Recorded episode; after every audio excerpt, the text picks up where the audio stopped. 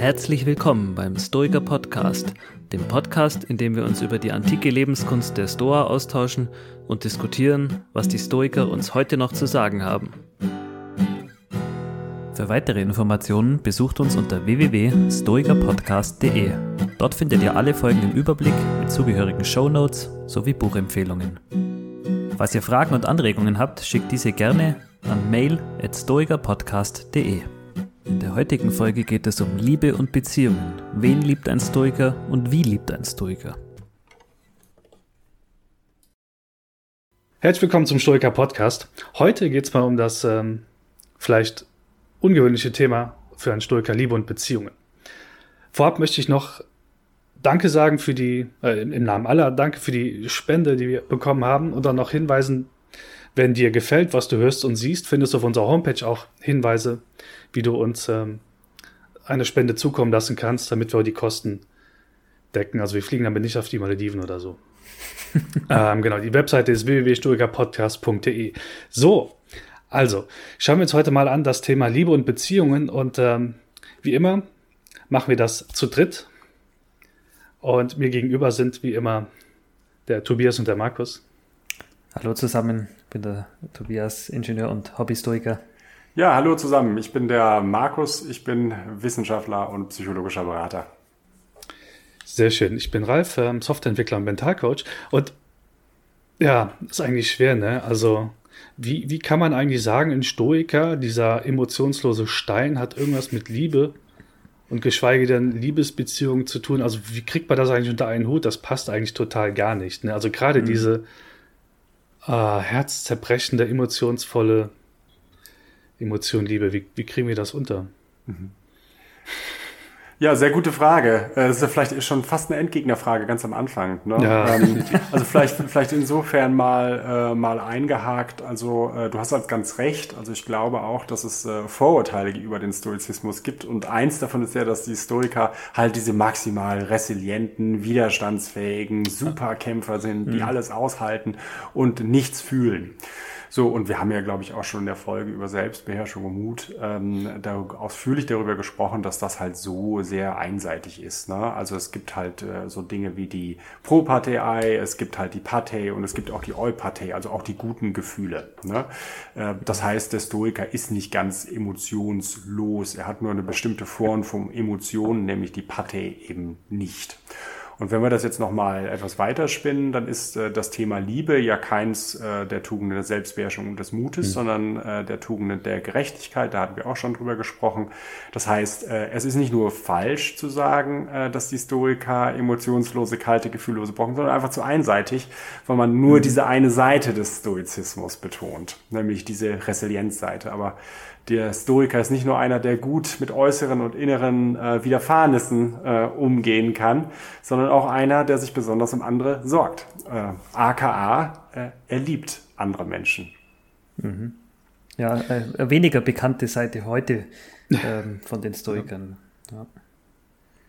Ja, ich glaube, das wird sehr spannend, was, was wir gleich, ähm, wie, wie, wir das darlegen werden, wie sich diese Liebe darstellt und diese Liebe begründet und auch wie sich in Beziehung dann darstellt. Ähm, ich glaube, der eine oder andere Philosoph, auch in den Originalquellen, hat da schon ein paar Hinweise gegeben. Am ähm, Anfang, ich glaube, vor allem voran auch, auch Seneca hat ein sehr schönes Zitat geprägt. Ähm, hat, das jemand genau parat? Ja, das, äh, das ist, glaube ich, ein, ein Zitat und zwar on Clemency. Ich habe jetzt die englische Version hier, weil die sich einfach schöner mhm. liest. Äh, und da sagt er dann ganz trotzig gegenüber allen Kritikern, die sagen, dass die Stoiker keine liebesfähigen Wesen sind. Uh, no school has more goodness and gentleness. No, no, uh, none has more love for human beings, nor more attention to the common good. Ja, also hier der Superlativ, ne? Also so nach dem mhm. Motto, wenn ja. eine Philosophie tatsächlich was mit Liebe zu tun hat, dann ist es der Stoizismus. Ne? Uh, und ich glaube, man kann das wirklich als trotzige Antwort auch auf diese Kritiker, uh, die auch damals schon da waren, ähm, gegenüber dieser Kritik, dass die Stoiker eben kalte Gefühle so brocken ist, sehen. Mhm.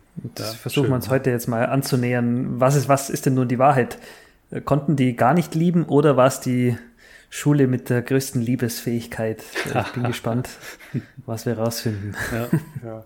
ja. die erste Frage, die wir uns vielleicht stellen sollten, wäre, ähm, ja, welche Rolle eigentlich Beziehungen, äh, mhm. Liebesbeziehungen, ähm, romantische Beziehungen, vielleicht aber auch Freundschaften im Leben eines Stoikers überhaupt spielen. Ne? Mhm.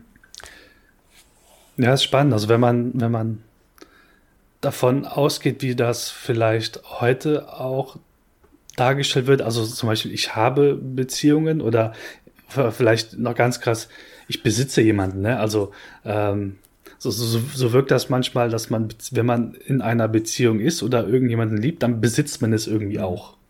Und ähm, darum geht's nicht. Ja, Markus hat es in einer Folge mal so schön gesagt, irgendwie mit, mit Romeo und Julia Liebe ja. hätten die Stoiker wenig anfangen können, diese Leidenschaft, dieser blinde Wahn. Ähm, Ralf, du hast es gesagt, jemanden besitzen zu wollen, ähm, das ist nicht die Liebe der Stoiker. Ja. Hm.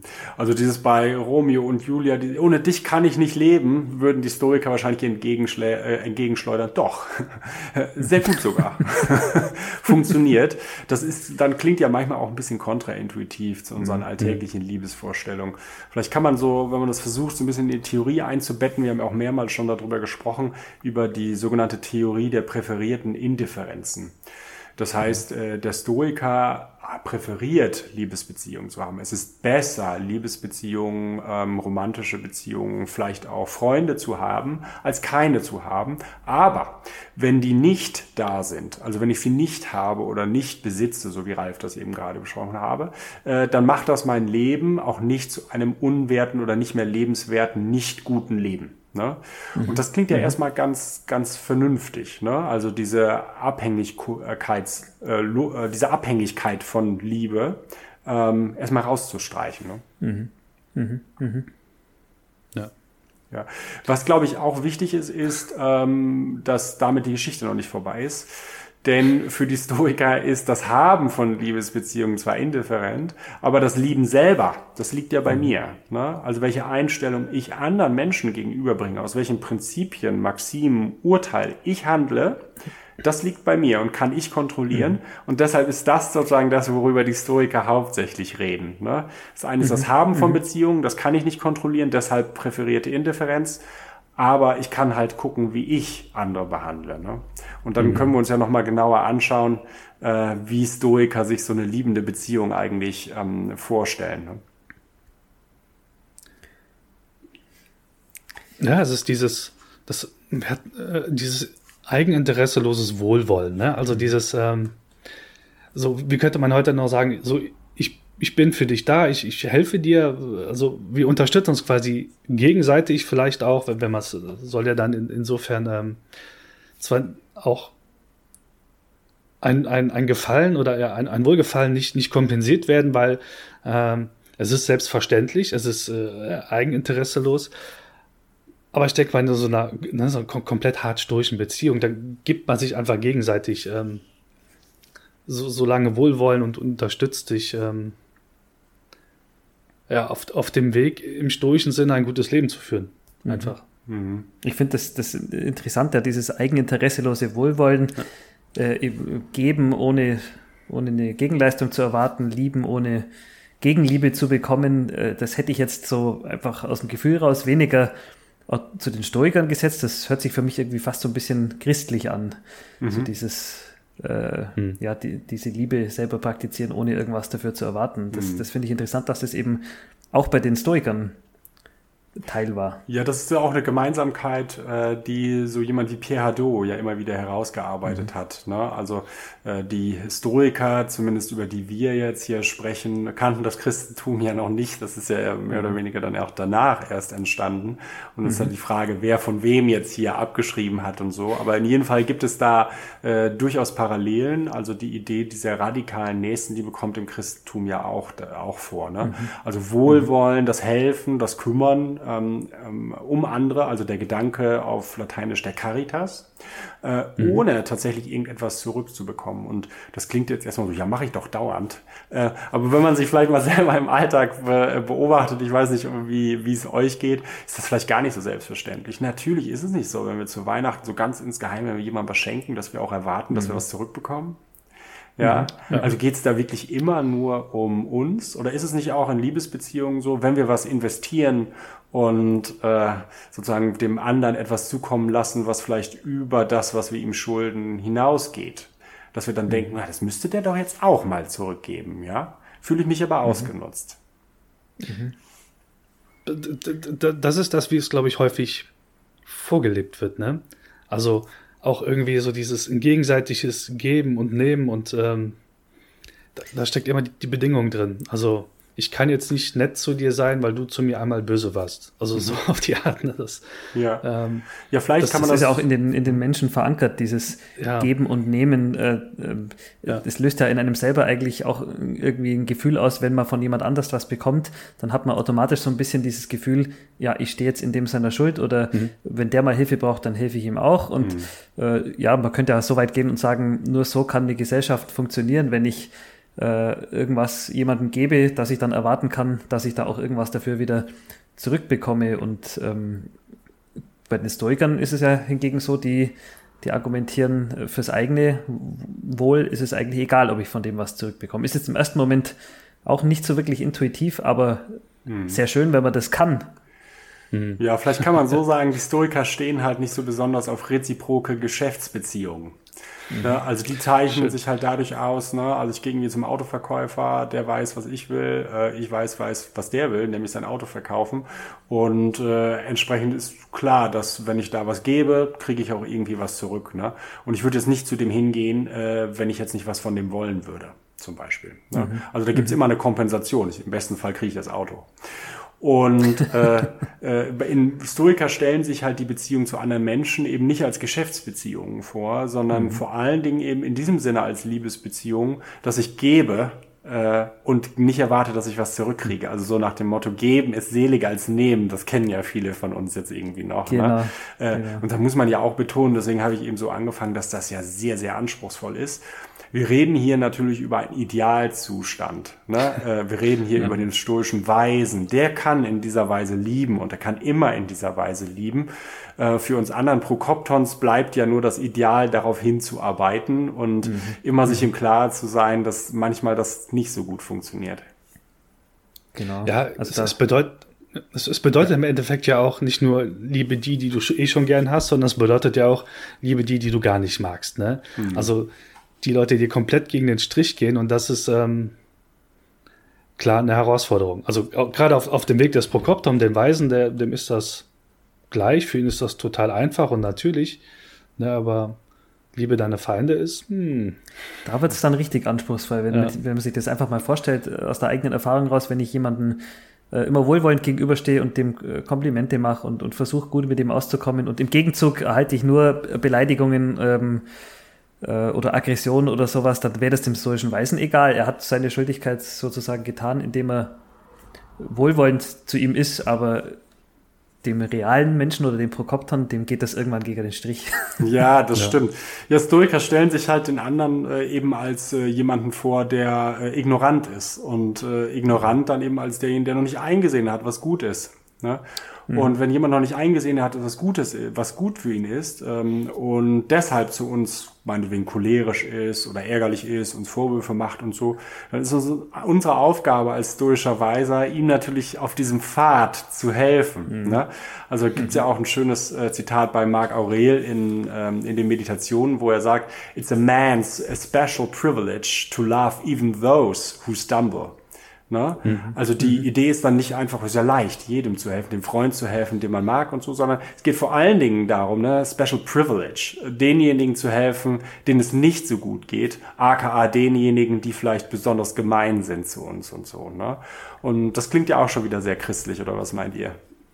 Das ist ein schöner gedanklicher Kniff, die als äh, äh, struggling oder so zu bezeichnen, oder die sind, die wissen noch nicht, was, was gut und falsch ist, richtig und und, und, und schlecht, das hört sich besser an als ja, ein Arschloch oder so. Ja, die, die, äh, für die Stoiker sind die anderen Menschen ja nicht böse äh, in mhm. dem Sinne, ne? Also, äh, sondern sie sind einfach nur nicht richtig belehrt. Die wissen nur noch nicht mhm. richtig Bescheid. Deswegen genau, sind sie so, genau. wie sie sind. Und das erzeugt natürlich diese Erkenntnis eine gewisse Form von Sympathie mit dem anderen. Ja, das stimmt. Mhm. Wenn man das so verinnerlicht, dann fällt es einem leichter. Ja. ja. Ja, jetzt sind wir schon, glaube glaub ich, bei dem Punkt. Ne? Wie gehen wir eigentlich ja. mit den Konflikten äh, um? Oder, oder müssen wir vorher noch was klären? Na, ich, ich mir fällt noch eins dazu ein. Also es, es geht ja sehr häufig darum, ähm, dass der äh, Stoiker das, das den Umgang mit seinen Mitmenschen ja auch aus einer, aus einer höheren Sicht sieht und sagt, okay, wir sind ja alle quasi, das, das kommt auch bei, bei Marco Aurelius sehr häufig vor, irgendwie für das Gemeinwesen bestimmt. Das heißt, ähm, wie dieser, häufig bringt auch diese, dieser Bienen, diesen Bienenstock mhm. hier und da, dass, dass jeder halt seinen, seinen Beitrag zum Gelingen dieser ja, stoischen Republik im Endeffekt dazu beiträgt. Und wenn ich das aus der Perspektive sehe, ist ja, ist es ja auch nur vernünftig, ähm, auch anderen wohlwollend gegenüber zu sein, äh, wohl, wohl, wohlwollend gegenüber zu sein. Ja. Ja, ja, da sprichst du, glaube ich, auch einen wichtigen Punkt an, den wir schon in den Folgen zur Physik angesprochen haben, das Leben im Einklang mit der Natur, also tiefere Begründung, warum wir uns eigentlich um diesen Sauhaufen, den wir Menschheit nennen, überhaupt kümmern sollten, ja? Warum die sich nicht besser um sich selber kümmern und uns einfach in Ruhe lassen? Warum können wir nicht Epikureer sein, irgendwie mit unseren Freunden schicken Wein trinken und uns irgendwie in unseren Garten zurückziehen? Warum müssen wir uns einfach um diesen Sauhaufen kümmern? Und da hast du, glaube ich, schon so richtig irgendwie gesagt, ja, es ist halt unser Job, ne? Also als Mensch menschliche mhm. Wesen. Und da gibt es auch nochmal so ein schönes Zitat bei Seneca, ähm, das in den Briefen an Lucilius vorkommt, ne? wo er sagt, Nature bore us related to one other. Our fellowship ja. is very similar to arch of stones, which would fall apart if they did not reciprocally mhm. support each other. Also wir sind halt geboren, wir sind gemacht, designt, bestimmt. Diese Idee der Bestimmung hatten wir ja schon mal ein bisschen aufgedröselt und auch gesagt, dass das vielleicht hier und da philosophisch schwierig sein könnte, heute zu argumentieren. Aber die Historiker haben das halt so gesehen. Ne? Ähm, mhm. Wir sind halt einfach so gemacht und dem mhm. sollten wir nachkommen. Und wenn wir das halt machen, dann führen wir ein Leben im Einklang mit unserer Natur und auch mit der Natur des Kosmos im Allgemeinen. Und das ist der Grund, warum wir uns einfach um andere Menschen, auch wenn sie fies sind, kümmern. Wir sind vom gleichen mhm. Schlag. Ja. ja. Es ist so ein bisschen so eine, so eine doppelte, mindestens doppelte Bürgerschaft, ne? die, die auch Markus Aurelius ab und zu erwähnt hat, so, okay, ich bin hier äh, Teil meines Vaterlandes, so, sogar auch Anführer dieses Vaterlandes, aber ich bin genauso ein Mensch und eben auch Teil dieser Welt. Also sich mhm. dieser Weltzugehörigkeit äh, zu fühlen, ist da mhm. besonders ja, wir können ja noch mal ein Stück weitergehen und mal gucken, dann wird das vielleicht auch dem, den Hörer noch mal ein bisschen deutlich, wie Stoiker dann in Konflikten äh, dieses Ideal, was wir ja. da jetzt beschrieben haben, auch äh, umsetzen. Ne? Und da gibt's ja ganz, eine ganze Reihe von, von Dingen. Ähm, wir können ja gleich auch mal ein bisschen über den Alltag äh, plaudern, nicht von uns, aber natürlich nur von Leuten, von denen wir mal gehört haben. Aber äh, wenn wir das sozusagen geschichtlich gestützt machen, ne, da können wir auf die Figur des Sokrates ja verweisen. Und der hat halt auch eine Frau, Xantippe, wissen ja auch irgendwie viele, die besonders herausfordernd äh, zu, gewesen zu sein schien. Ne? Also muss ich ja irgendwie vorstellen, Sokrates als äh, einer, der gerne auf den Marktplatz gegangen ist, aufs Forum äh, und dort diskutiert hat mit den Leuten. Ne? Es brachte halt auch kein Geld oder irgendwie nur sehr, sehr wenig Geld und die hatten halt kein Auskommen und so und Xantippe war das halt überhaupt nicht recht und was sie da so angestellt hat, lässt sich, glaube ich, äh, beschönigend unter der Form Beleidigung ähm, fassen. der hat nämlich, zumindest überliefert ist es so, äh, den Nachttopf äh, über Sokrates ausgegossen, ne? aus dem Fenster ihn auf den Kopf oder hat ihn vor seinen äh, Kollegen, Freunden bloßgestellt, indem sie ihm den Mantel runtergerissen hat und so. Ne? Und mhm. äh, ja, das sind natürlich Herausforderungen, die Sokrates als ja, Inkarnation des stoischen Weisen, so wird er von vielen irgendwie tituliert, ähm, denen der entgegentreten musste. Ne? Und äh, heute, glaube ich, haben wir auch viele solcher Dinge, auch wenn wir wahrscheinlich alle keine Xantippe irgendwie zu Hause haben und äh, viele unserer Freunde hoffentlich auch besser sind als äh, Xantippe. Aber in subtiler Weise findet man das häufig ja, diese Form von Beleidigungen, Karlauern ja heute auch, oder was meint ihr? Ja, also würde ich auf jeden Fall so sehen. Äh, du hast es jetzt gerade gesagt, das ist ein extremes Beispiel. Ich bin trotzdem froh, dass es heute keine Nachttöpfe mehr gibt. Mhm, ja. Äh, Definitiv. Wer ja. weiß, wer weiß, äh, zu welchen Spesen sich meine Frau da würde hinreißen lassen, wenn wirklich der Nachttopf neben dran steht. Aber es sind heute ja eher, ähm, ja, ich finde häufig ist es in, in Sticheleien verpackt, in, in so äh, passiv-aggressiven Kommentaren, äh, die man sich im Freundeskreis oder auch in der Beziehung so gegenseitig an den Kopf wirft. Also es ist zumindest meine, meine Alltagserfahrung, ja, also offen, offen beleidigt oder, oder angegangen wird mir, also ich zumindest glücklicherweise äh, nicht weiß es nicht, wie, wie es euch da geht. Es sind eher so diese, diese indirekten Sticheleien, die jetzt vielleicht nicht ganz so schlimm sind wie der Nachttopf ähm, über den Kopf geschüttet, aber äh, ja, auch mit denen muss man natürlich umgehen können. Mhm. Ja, ich, ich, ich finde, so Klassiker gibt's, findest du ja auch im, im, Straßenverkehr oder an der Kasse. Mhm. Weißt du, du stehst dann da und wartest, hinter dir hupt einer, aber du stehst halt nur deswegen da und wartest, weil da vorne irgendwie sich eine Menschenmenge Autos irgendwas sich auflöst. Das weiß der dahinter nicht. Ähm, mhm. Trotzdem ist er wahrscheinlich böse oder zumindest äh, meint er deswegen zu hupen und ich kann aber nicht kommunizieren und nehme das dann einfach hin. Manchmal bin ich vielleicht auch der, der hupt und ja, es ist, äh, es ist äh, ein tolles Trainingsfeld. Ähm, ja, die Frage ist ja, wie würde ein Stoiker jetzt in so einem Fall, äh, wie würde er damit umgehen? Ja. Ne? Also ich glaube, das kann ja jeder, gerade Straßenverkehr finde ich ein super Beispiel, ja. ähm, wo man das Gefühl mhm. hat, man wird von hinten angehupt und man deutet das als, da schreit einen einer förmlich an, wie kannst du nur diesen Mist bauen, den du da gerade machst? Ne? Und niemand wird natürlich irgendwie gerne angeschrien und äh, niemand möchte, dass einer mit dem Finger auf einen zeigt und das dann auch mhm. in der mhm. Öffentlichkeit durchhupen, dass man irgendwas falsch gemacht hat und so. Und eine Reaktion, die man ja zeigen könnte, wäre ja diejenige, man zeigt einen die, einen nicht weiter spezifizierten Finger äh, der Hand oder so. ja, also nicht ganz unwahrscheinlich, dass solche Dinge mal im deutschen Straßenverkehr äh, passieren. Genau, man zeigt den Daumen, Ralf, du hast es genau richtig gesagt. Ja. Und äh, ironisch vielleicht. Ja, ja also ironisch ja, okay, genau. Und jetzt wäre halt die Frage, wie geht ein Stoiker dann damit um? Also was würde er ideal typischerweise, was, was würde, um das mal wirklich äh, so zu formulieren als ähm, zirkuläre Frage, was würde denn Sokrates tun? Hm. Gute Frage. Der erste Impuls wäre ja zu sagen, dem Historiker ist es egal, was der hinter mhm. mir treibt, ob der hupt oder äh, einen Purzelbaum schlägt in seinem Auto, dem, dem Stoiker ist es egal. Jetzt sind wir natürlich in der Folge Liebe und Beziehung und können, können ja noch einen Schritt weitergehen und sagen, dem ist es vielleicht sogar nicht nur egal, äh, der geht ja eventuell sogar auf den zu und lässt ihm irgendeine Art von, ja, Liebe ist immer so ein hochtrabendes Wort, aber lässt ihm äh, sein Mitgefühl zukommen oder versucht dem irgendwie noch ja. zu helfen. Oder was meint ihr? Mhm. Manchmal wäre es schon spannend, zu, dann, dann, kommunizieren zu können, zeitnah, ohne den Verkehr aufzuhalten, sagen, guck mal, ob es noch auf, ich bin eben stehen geblieben, weil da vorne irgendwie äh, ist es glatt oder irgend, irgendwas mhm. passiert ist, was mich dazu veranlasst hat, stehen zu bleiben. Ähm, Mhm. Das wäre super, aber gibt sich, glaube ich, nicht. Am Ende müsste man sich auf jeden Fall noch gegenseitig gute Fahrt wünschen, weil mhm. Wohl, Wohlwollen wünschen ist ja auch ähm, mhm. stoisch im Ende. Ja, ja, wir können ja nochmal zu diesem Thema, das hat da Tobias, glaube ich, richtig äh, nochmal äh, darauf hingewiesen, wenn wir auf Liebe und Beziehungen schauen, äh, ein anderes Beispiel raussuchen. Ne?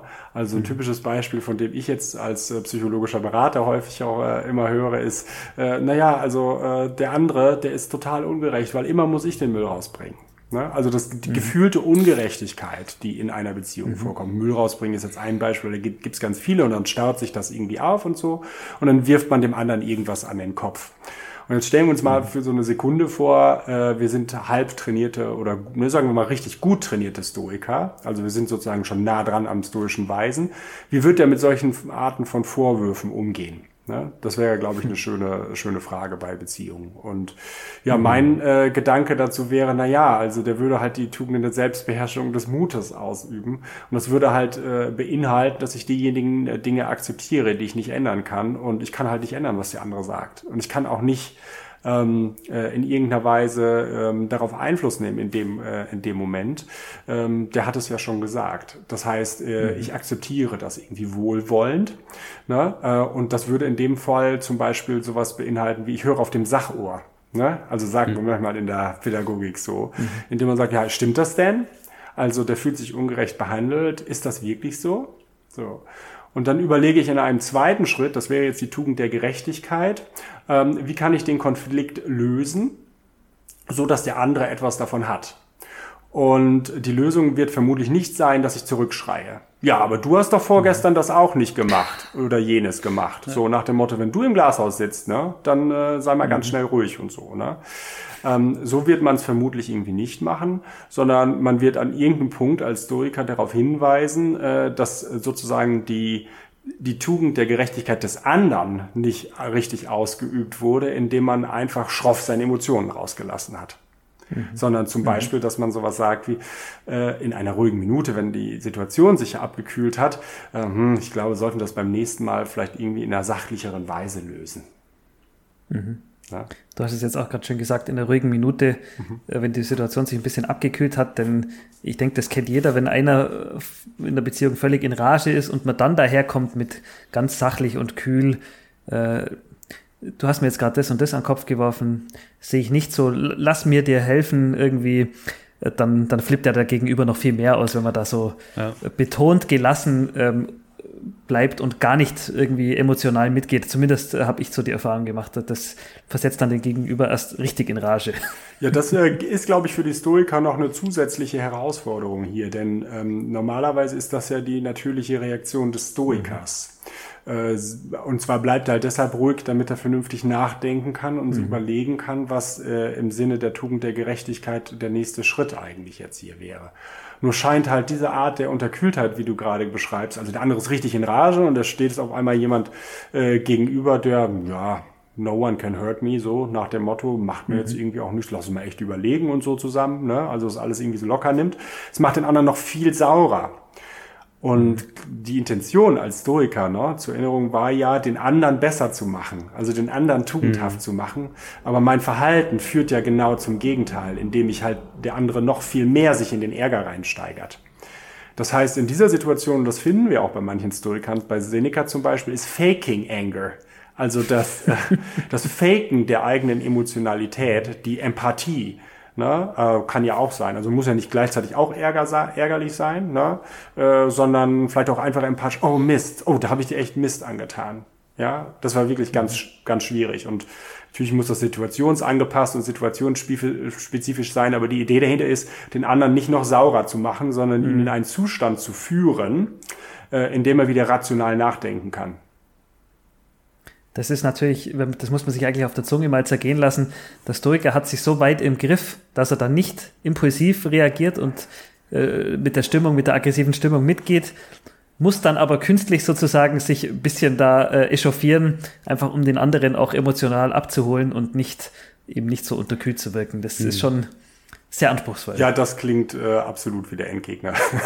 Aber wir, wir reden jetzt natürlich wieder, wieder über das Ideal und man muss natürlich irgendwo ähm, ja auch Ziele im, im Leben haben, an denen man sich orientieren kann und so. Und äh, das stimmt, genau wie du sagst. Ich finde es auch wirklich extrem herausfordernd. Also wenn jemand anders einen, muss sich das ja vorstellen, also wirklich richtig hart beleidigt und vielleicht persönlich mhm. beleidigt, dann ist man halt so ruhig und sagt, hm, wie kann ich dem anderen jetzt bessern? Ne? Ja, genau. Okay, und der richtige Weg ist faking anger. ne? Also, oder, oder äh, faking empathy. Oder ne, nicht Empathie, aber Mitgefühl. Also das Leiden daran, an genauso zu mhm. leiden wie der andere. Das, äh, das irgendwie zu faken, das ähm, ist eine ultimative Herausforderung. Das würde ich mhm. auch sagen. Da verlangen die mhm. Stoiker nicht, äh, nicht wenig von uns. Schon. Ich, ich finde auf, auf der anderen Seite, nur mal, nur mal angenommen, man hätte so ein Szenario unter zwei Stoikern. Das würde ja komplett anders verlaufen, ne? Also, wenn, wenn einer in Rage gerät und, was, gut, zwei, zwei, zwei, die ich auf den Weg gemacht habe, zwei, zwei Prokoptons, ne? Und wenn einer in Rage gerät, dann könnte diese, dieser Dialog ja komplett anders aussehen. Auch zu sagen, mhm. okay, hier, ähm, atme doch mal tief durch, reflektier mal, was vielleicht gerade mit dir passiert ist. Bist du jetzt noch auf, auf dem Weg geblieben ähm, oder was ist gerade passiert? Ähm, oder brauchst du vielleicht Hilfe von dem, was ich von außen gesehen habe? Ähm, das wäre, das ist, glaube ich, eine andere Basis, da miteinander zu kommunizieren. Ja, das ähm, stimmt. Und die könnte man sogar auch klar außerhalb von einem stoischen Kontext bauen. Also ähm, fände das interessantes Gedankenspiel mhm. noch gerade. Es ist halt auch sehr schwierig. Man muss da, glaube ich, schon sehr weit sein auf dem Weg ja. zum stoischen Weisen. Also wenn man sich das ja für eine Sekunde vorstellt, dass der andere so richtig, richtig sauer auf einen ist Äh, und dann sagt man dem anderen irgendwie, oh, guck mal, ähm, bei, alle, bei all deinen Vorwürfen, du äh, befindest dich gerade in einem mentalen Zustand äh, der, äh, des Wahnsinns, mhm. ja, also des temporären Wahnsinns, wie Seneca sagen würde. Überleg noch, noch mal, was da genau mit dir gemacht wird. Manchmal sagt der andere dann auch, was willst du mir denn jetzt erzählen? Du hast doch den Mist mhm. gebaut, ne? also da muss man schon, muss man schon gut trainiert sein. Naja, Aber äh, genau mhm. richtig, wie du sagst, ähm, du, du baust ja gerade eine hypothetische Situation auf, in der die Leute entweder schon stoische Weisen sind oder sehr weit auf dem Weg zum stoischen Weisen mhm. sind. Und so eine ideale Kommunikation würde, wenn sie überhaupt so etwas ähm, wie emotionale Fehltritte, wie Ärger oder Cholerik oder sowas ähm, beinhalten würde, immer auch beinhalten, dass man relativ schnell dann einsieht, oh, da war ich auf dem falschen Weg, ne? Ja. Mhm. Mhm. ja. Ja, wir haben es jetzt ein paar Mal gesagt, irgendwie, dass der stoische Weise da sehr weit oben steht ähm, und sehr unerreichbar ist. Wie, wie realistisch ist denn das Ideal des stoischen Weisen? Könnt ihr, könntet ihr euch das vorstellen, mit so einem, also als Prokopton mit so einem stoischen Weisen irgendwie zu interagieren? Das ist natürlich eine, eine tolle Vorstellung, wenn man sich denkt, äh, der ist in, in vieler Weise indifferent, kann aber trotzdem lieben, ohne Gegenleistung zu erwarten. Wäre das, wäre das ein angenehmer Typ, solange, wenn man selber noch kein stoischer Weiser ist? Das ist eine geniale Frage, ne? Ja, der stoische ja. Weise macht ja immer alles richtig. Das heißt, der könnte sich ja mhm. optimal auf meine mentalen Schwingungen, hatte ich ja eben gesagt, mhm. Faking äh, Emotions einlassen. das heißt, der wäre ja nie mir gegenüber ein ganz anderer Mensch, wo ich irgendwie sagen würde, oh, das ist ein Außerirdischer, der gar keine mhm. Emotionen mhm. hat oder so. Sondern der würde mich halt da abholen, äh, wo ich halt gerade bin. Das heißt, du würdest ihn unter Umständen auch gar nicht als, als stoischen Weisen so erkennen. Ja, Genau, mhm. weil ich nicht in dem Zustand mhm. bin, äh, der mir das erlauben würde, ne? Äh, und weil mhm. er in dem Zustand sein muss, um mich weiterzubringen auf meinem Pfad. Mhm. Also insofern wäre der schöne, stoische, schöne äh, stoische Weise eigentlich ein sehr angenehmer äh, Mensch. Mhm. Mhm. Also für denjenigen, der kein stoischer Weise ist. Ja, aber der Ralf, der Schön, überlegt noch, sehe ich gerade, ob das wirklich so ist. Nee, also ich, ich habe einfach nur was anderes noch im Kopf. Und zwar könnte das vielleicht für mich an der Stelle auch etwas anstrengend sein, einfach. Wenn du, also ne, wenn du, angenommen, du hast einen Humor, der manchmal so ein bisschen auch auf Sticheleien beruht und da kommt mhm. einfach nichts zurück, weißt du, so wie, wie der Comedian, der da steht und, und die Leute lachen einfach nicht, weil mhm. dieser Ad hominem Humor dann an der Stelle nicht funktioniert. also, ja. Ja, vielleicht. Also du meinst äh, jemand, ja. der sich nicht in Rage versetzen lässt, ja. äh, der, ja, okay, das, ich, ich verstehe deinen Punkt. Wenn man, wenn man jemanden so ein bisschen aus der Reserve locken will ja. und der beißt nicht an, sondern ja. Ist, ist wohlwollend und, und Ich glaube und ehrlich gesagt nicht, dass das, äh, dass das so ist. Also wie gesagt, mit dem ähm, Faking Anger war eben Beispiel mhm. und Faking Emotions und genauso könnten die auch bei mhm. den Beleidigungen könnte man auch äh, mhm. argumentieren. Naja, in gewissen Situationen äh, ist das für einen Historiker dieses Sticheln im Freundeskreis ganz gut, um insbesondere danach äh, im kleineren Kreis darauf hinzuweisen, dass man echt Mist gebaut hat und das nicht nochmal machen möchte. Auch schön. Ja, das heißt, die Perspektive ist ja immer die der Besserung. Ne? Das heißt, mhm. ich mache das nur deshalb, äh, weil in der Situation äh, ich das nachher nutzen kann, um die anderen besser zu machen. Mhm. Ja, mhm. das ist die Perspektive ja. äh, da drauf für den Historiker. Und deswegen glaube ich, dass der halt eine sehr angenehme äh, Person wäre, weil er sich halt sehr gut mhm. anpassen kann und dann immer wieder die Gelegenheit findet, äh, anderen ein Stück weit irgendwie entsprechend ihrer, ihres Lebensplans besser zu machen.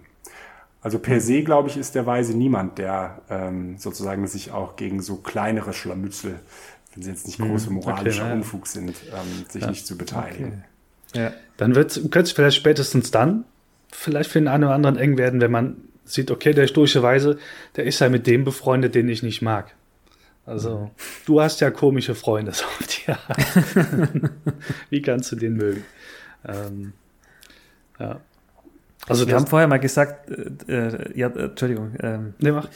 dass der, der stoische Weiße, der, der würde ja mit jedem zurechtkommen. Hm. Der würde äh, immer das Richtige tun und könnte mit allen zurechtkommen. Und äh, du hast jetzt gerade einen angesprochen, der dann irgendwie sagt, ah, was ist denn das für ein komischer Typ? Und wenn wir selber noch äh, sozusagen nur auf dem Weg sind zum ja. stoischen Weisen, also ein Prokopton sind, gibt es da vielleicht äh, Momente auch, wo man mal sagen kann, ja, ich, ich habe jetzt genug trainiert an diesen Menschen, äh, mir reicht's jetzt, ich, ich lasse es gut sein, ich, ich reiß die Kontakte ab oder lass diesen Menschen hinter mir. ich glaube schon.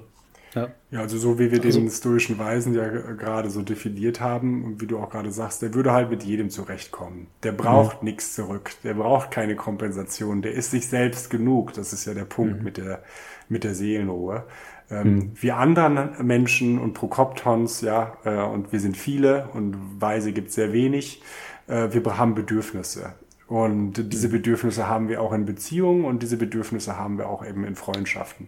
Und manche, manchmal sehr abstrakt formuliert jetzt, werden diese Bedürfnisse von anderen Menschen sehr stark ähm, auf die Probe gestellt oder frustriert, wie man in der Psychologie so sagen wird. Also wenn ich jeden Tag von meiner Frau, von meinen Beziehungen, von meinen Freunden immer was auf den Deckel kriege und immer wieder in der Öffentlichkeit bloßgestellt werde und immer wieder irgendwie klein in kleinerer Scharmützel bin, ähm, dann wird das auch bei mir als Prokopton Spuren hinterlassen und ich werde an mhm. irgendeinem Punkt wahrscheinlich sowas sagen wie, es fällt mir jetzt unglaublich schwer, jetzt noch meine Tugenden äh, auszuüben, weil das einfach mhm. zu viel für mich ist. Ja. Ich halte es nicht mehr aus. So ähnlich wie derjenige, mhm. der in den, ins Fitnessstudio geht äh, und sich vornimmt, irgendwie 100 äh, Kilo zu drücken äh, und mhm. gerade das erste Mal ins Fitnessstudio geht. Und dann sagte er, ja, das mhm. schaffe ich halt nicht, ist auch erst das erste Mal, ich bin noch nicht trainiert genug.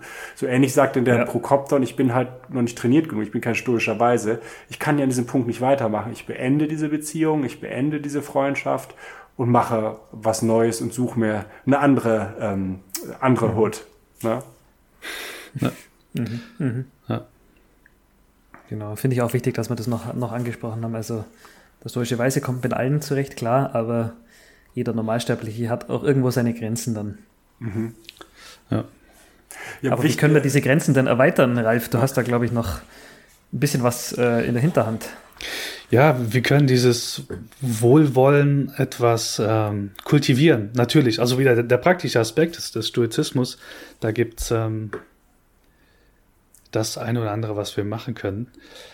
Wir hatten zum Beispiel, die haben wir auch schon mal angesprochen, ne, die Kreise des Hierokles. Mhm. Ähm, Im Prinzip ist das auch so eine Art Meditationstechnik, wo du dir immer weiter vorstellen kannst, wie du quasi ähm, wachsende Zuneigung, also für dich, für, für, dich als rationales Wesen, für ähm, dein Körper, deine Familie und lässt quasi diesen Kreis immer weiter wachsen und stellst dir vor, wie du dafür dann im Endeffekt für jeden Kreis äh, die Zuneigung wachsen lässt. Und klar darfst du irgendwann deine Feinde mit einschließen, irgendwelche Menschen, die du mhm. nicht magst und ähm, das eigene Land, andere Länder, die ganze Welt. Und das einfach mal üben ist eine sehr spannende Übung, die man machen mhm. kann.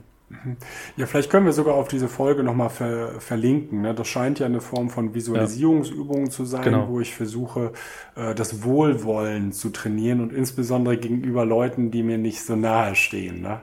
Also, dass man mit dem engen Kreis, mit sich selbst, mit der Familie, die man gut findet, anfängt und dann eben weitergeht bis zu Leuten, die man mhm. gar nicht mag oder vielleicht auch Leute, die man nie zuvor gesehen hat, bis dann eben mhm. zu dem ähm, größten Eskalationspunkt, nämlich die ganze Menschheit ähm, äh, zu lieben und äh, Wohlwollen mhm. entgegenzukommen. Ne?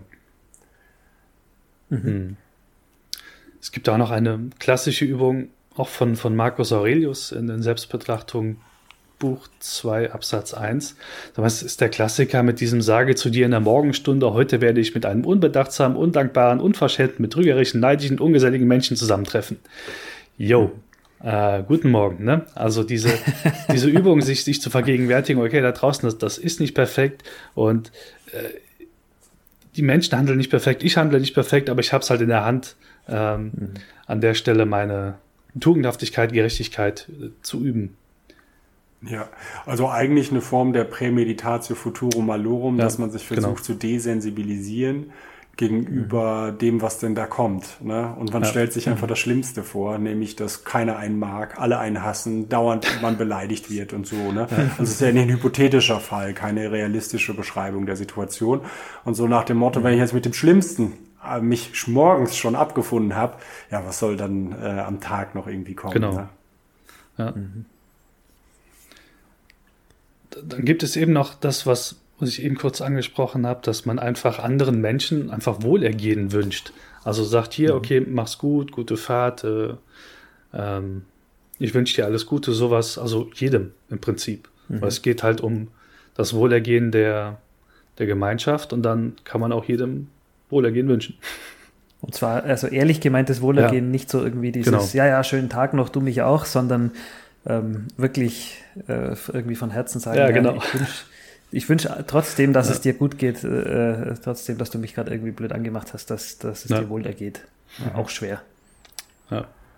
Und in gewisser Weise gibt es so eine Art Zusammenfassung, könnte ich sagen, auch bei Marcus Aurelius, äh, Selbstbetrachtung, Buch 1118, äh, bringt er so neun Hauptvorschriften, als hätte er sie von einer Muse geschenkt bekommen, beachtet er sie also schon sehr was, was sehr Wertvolles. Und wenn ich die einzelnen Punkte kurz zusammenfasse, ist da sowas wie, okay, betrachte das Verhältnis von dir und deinen Mitmenschen, wir sind alle füreinander da, also auf Augenhöhe, in gewisser Weise. Ähm, achte darauf, wie sich die Menschen verhalten und ob sie ihre Grundsätze im Griff haben oder, oder ob ihre Grundsätze sie im Griff haben. Ähm, und wenn Menschen unvernünftig handeln, dann liegt es eben daran, dass sie wieder besserem Wissen handeln oder irgendwas wollen. Mhm. Und man darf sich auch selbst im Kopf behalten, okay, ähm, man ist auch selbst nicht fehlerfrei. Also man hat quasi selbst auch die Veranlagung, Fehler zu machen. Finde ich eine ganz spannende Perspektive. Also mhm. mir geht es dann auch nicht besser. Ähm, weil wir haben alle die gleichen Voraussetzungen, was das betrifft. Der fünfte Punkt, den er anspricht, könnte man so in, den, in die Richtung bringen. Da ich ja nicht in der Haut des anderen stecke, da ich nicht weiß, in welchem Kontext und was für Erfahrungen die Person hat, kann ich auch von außen selten wirklich urteilen, war das jetzt vernünftig oder unvernünftig. Mhm. Mhm. Ähm, wenn alles nicht hilft, geht halt auch ähm, Punkt 6. Auch das wird vergehen. Also klar, das war jetzt, ähm, es hat was mit mir gemacht, aber hey, es wird, äh, die, die Zeit halt quasi die Wunden, wenn man so will, auch mhm. an der Stelle. Und auch ein ganz toller Punkt ist dieser Punkt 7 in dem, in dem Absatz. Ähm, es ist halt eben die Meinung, die uns beunruhigt. Also die eigene Meinung über das, was der andere getan hat und nicht das, was er getan hat, was uns mhm. beunruhigt. Mhm. Das ist auch der Klassiker bei Epiktet zu finden. Ähm, und man darf sich dann auch vor Augen führen, dass häufig die Auswirkungen dieser Meinung, also das, was es emotional mit uns macht, aus stoischer Sicht häufig härter ist als die Handlung überhaupt des anderen. Naja, und zu guter Letzt ist es auch noch so, wenn das Wohlwollen wirklich echt ist, dann ist es auch unerschütterlich. Das äh, ist spannend. Und das bedeutet für, für Marcus Aurelius dann auch, dass er andere freundlich zurechtweist, in Anführungszeichen. Also das, was wir eben mhm. besprochen hatten, ne? wie, wie findet so eine Kommunikation, so ein Dialog dann eben statt als, als mhm. Stoiker. Mhm. Das finde ich genau in, in 11, 18 noch einen schönen Absatz zum Nachlesen und ja. verinnerlichen. Das ist ein gutes Stichwort. Sehr schönes, ne? wenn man, ja, sehr äh, schönes Schlussplädoyer. Ja, wenn man da vielleicht nochmal irgendwie eintauchen möchte und äh, viele der Gedanken, die wir jetzt eben geäußert haben, dann kann man das bei Marcus Aurelius tun und die Stelle können wir ja auch gerne nochmal irgendwie in die Show Notes aufnehmen oder genau. verlinken, genau. so dass man das machen kann. Ja, mir hat's heute ganz, äh, ganz großen Spaß gemacht. Ich weiß nicht, wie es wie es euch geht. Ich habe viel über Liebe, Wohlwollen im mhm. Stoizismus gelernt und viele Vorurteile sind bei mir beseitigt. Ähm, ähm, der Anspruch, äh, stoisch zu sein, ist immer noch sehr, sehr hoch, habe ich gemerkt. Aber mhm. als Prokopton äh, bleibt einem ja auch nichts anderes übrig, als manchmal irgendwie mit der eigenen Fehlerhaftigkeit umzugehen und weiterhin diesem Ideal irgendwie hinterher zu, äh, hinterher zu jagen.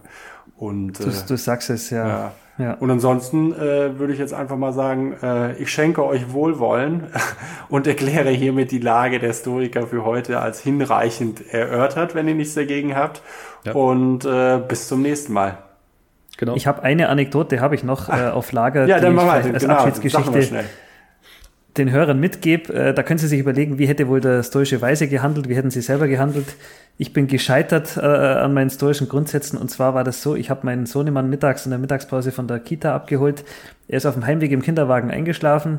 Wir sind bei der Haustür rein und ich wollte ihn schlafend ins Bett hochtragen. Äh, anscheinend ist kurz nach mir der Postbote in die Straße eingebogen, also der DHL-Paketbote. Äh, und hat wohl gesehen, dass ich da gerade in der Haustür verschwunden bin. Und ich bin gerade mit meinem Sohn oben im, in seinem Kinderzimmer angekommen und habe ihn ins Bett gelegt und dann hat unten hat der rasend an der Haustür geklingelt und äh, Sturm geklingelt, weil er wohl dachte, ich bin doch kurz vor ihm erst bei der Tür rein, wo bin ich denn jetzt? Und äh, der hat dann nicht aufgehört zu klingeln und hat dann im Gegenteil auch noch irgendwann angefangen, so gegen die Tür zu trommeln. In der Zwischenzeit ist mein Sohn oben wieder aufgewacht. Mein Puls war auch sonst wo und äh, ja, dann hat sich das Drama so entfaltet. Ich bin dann irgendwann zur Haustür runter und äh, der hat wutschnaubend bei mir in der Einfahrt irgendwie äh, das Paket so äh, abgestellt und ist von dannen gezogen. Und er war wütend, ich war wütend, alle waren wütend. Der Sohn war wieder wach. Oh Mann. äh, mit der Geschichte möchte ich euch jetzt äh, sozusagen zurücklassen. Ihr könnt euch mal überlegen, werdet ihr da nicht wütend geworden oder ja, wir, wie hättet wir warten auf die Zuschriften. Reagiert?